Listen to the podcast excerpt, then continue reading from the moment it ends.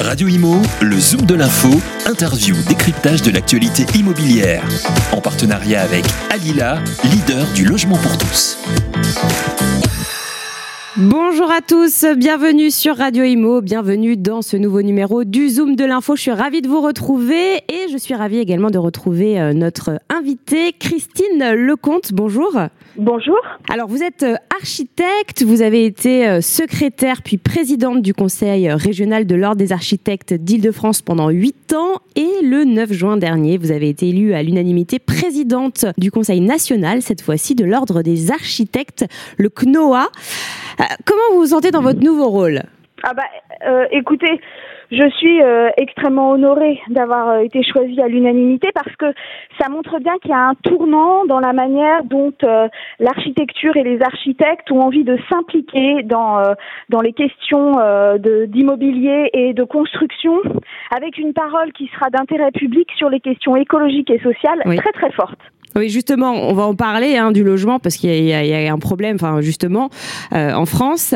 Euh, juste pour euh, pour expliquer à nos auditeurs qui qui connaissent pas trop cet organisme, le CNOA, donc le Conseil national de l'ordre des architectes, quel est son rôle? C'est quoi exactement?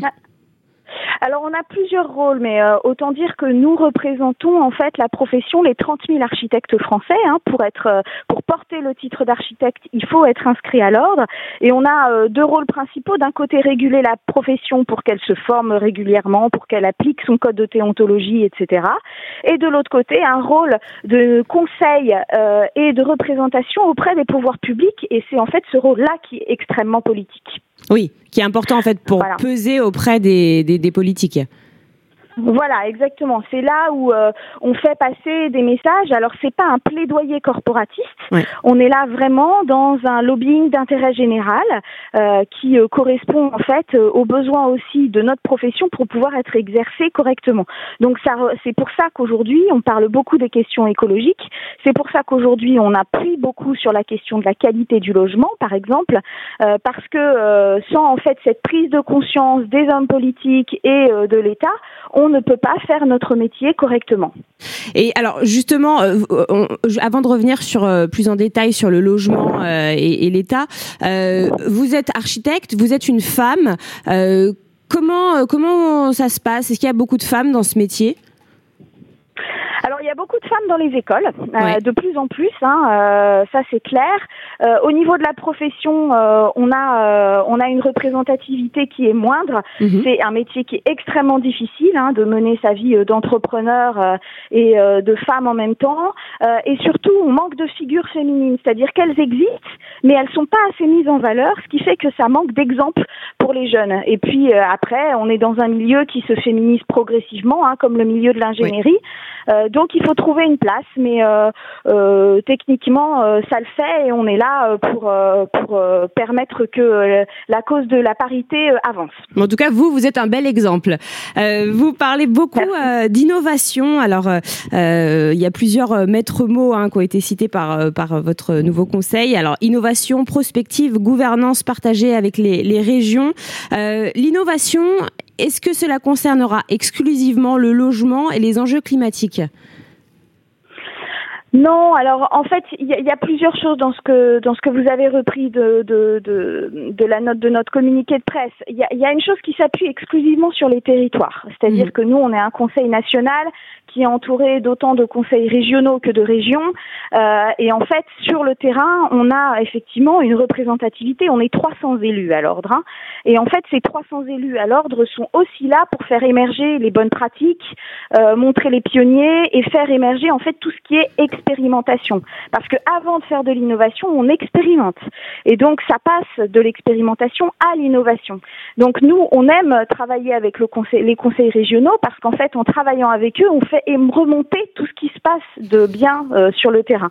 Ça, c'est la première chose. La deuxième chose, c'est qu'aujourd'hui, en fait, euh, on a des enjeux. Donc, euh, on en parlait tout à l'heure. Hein, voilà, déjà au terme de, on prend 66% des déchets qui viennent du bâtiment et des infrastructures. On a doublé notre production de béton en 10 ans dans le monde. Enfin voilà, des chiffres, je peux en donner des tonnes, des pourcentages. Et en fait, la, la question, elle est là, c'est que on doit privilégier les innovations qui répondent aux enjeux de société. On peut en avoir d'autres, mais ceux-là sont des enjeux qui sont fondamentaux. Donc, euh, se dire qu'on va baser le plus possible de nos innovations sur ces questions-là, c'est extrêmement important. Et à vrai dire, aujourd'hui, on en a les moyens. Et euh, dans le monde architectural, les solutions euh, pionnières existent.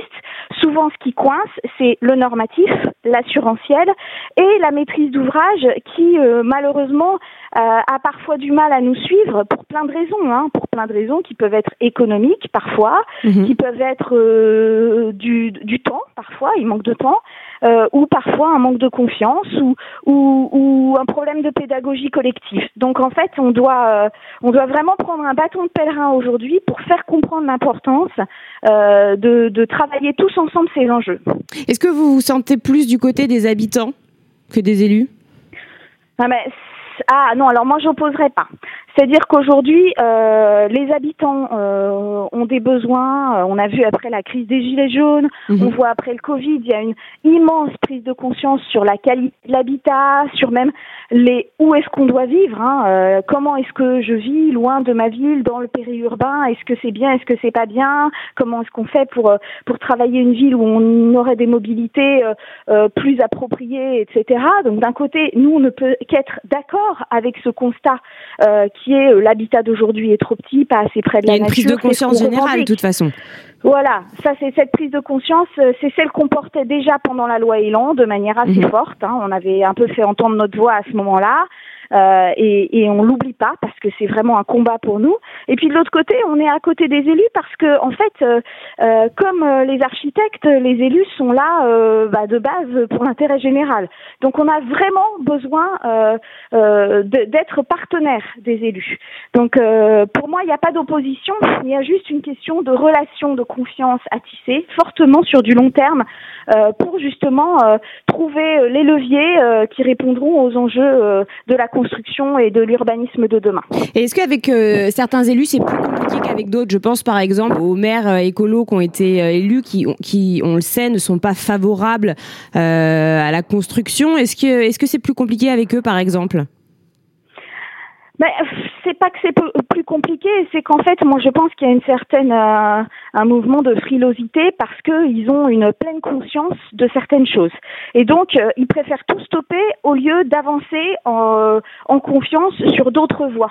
Et en fait, aujourd'hui, ce qu'on voit surtout, c'est que il faut faire confiance à ce qui est pionnier, c'est-à-dire qu'aujourd'hui, on sait construire des maisons passives, on sait construire des immeubles, on a quasiment Alors c'est quoi des, maisons, des maisons passives concrètement? Des maisons, euh, voilà, bah, c'est quand à un moment donné euh, l'énergie, euh, l'énergie qu'on consomme est moins importante, par exemple, que l'énergie qu'on produit dans mmh. un bâtiment. Ça, on sait le faire. Donc aujourd'hui, on a vraiment la capacité de, de, de, de limiter nos gaz à effet de serre dans la construction. Tout ça, en fait, c'est la question, c'est la connaissance. Aujourd'hui, il faut partager cette connaissance pour donner confiance. Et euh, un élu euh, écologiste ou d'autre, euh, quand il commence à comprendre l'intérêt de matériaux de proximité, moi je parle souvent par exemple d'architecture du circuit court. Pourquoi? Parce que pédagogiquement, ça, ça, fait comprendre à tout le monde la, la relation qu'on peut avoir entre un territoire et les matériaux qu'on peut trouver en ressources locales. Un peu comme pour l'alimentation. Bien sûr. et donc là, on est tout de suite dans une compréhension. Ah mais oui, si effectivement il y a de la terre à côté dans la région ou du bois ou de la paille ou du chanvre. On n'est pas dans les trois petits cochons, loin de là. On est dans des matériaux euh, qui sont extrêmement innovants, avec des techniques qui sont extrêmement puissantes, qui peuvent être euh, euh, vraiment travaillées de manière extrêmement intelligente et qui aujourd'hui répondent aux besoins, aux besoins notamment d'adaptation au réchauffement climatique, tout en atténuant les effets de la construction. Parce que là, on est vraiment dans deux choses s'adapter et atténuer. Donc euh, au final, c'est un peu un, manque de d'explication, de connaissance de leur part, euh, cette, euh, cette frilosité. Hein. Je, dirais qu'on a un peu mis de côté euh, la puissance de l'architecture depuis une vingtaine ou une trentaine d'années en ce qui concerne les solutions qu'elle peut apporter dans les enjeux sociétaux et environnementaux. Là, du coup, cette puissance, voilà. C'est ça en train de changer puisque donc le 16 mai dernier, le, Conseil national de l'ordre des architectes a été auditionné par la commission Repsamen, hein, dont on parle beaucoup, la commission que notre Premier ministre Jean Castex a, a chargé d'établir un, un, diagnostic des freins à la construction de logements et de proposer des mesures pour les leviers.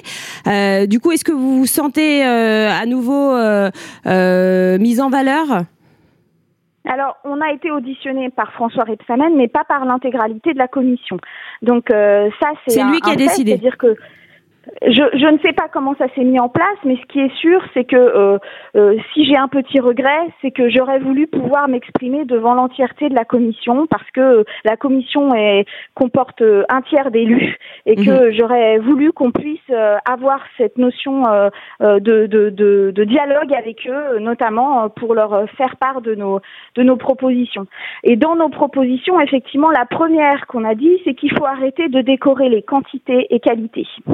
Euh, et ça, c'est indispensable. Aujourd'hui, euh, si euh, les Français ne trouvent pas en ville des logements qui qualitativement les intéressent, où est-ce qu'ils vont le chercher? Ils vont les chercher plus loin, dans des zones moins tendues, et en gros dans ce qu'on appelle voilà le périurbain, les zones pavillonnaires, etc.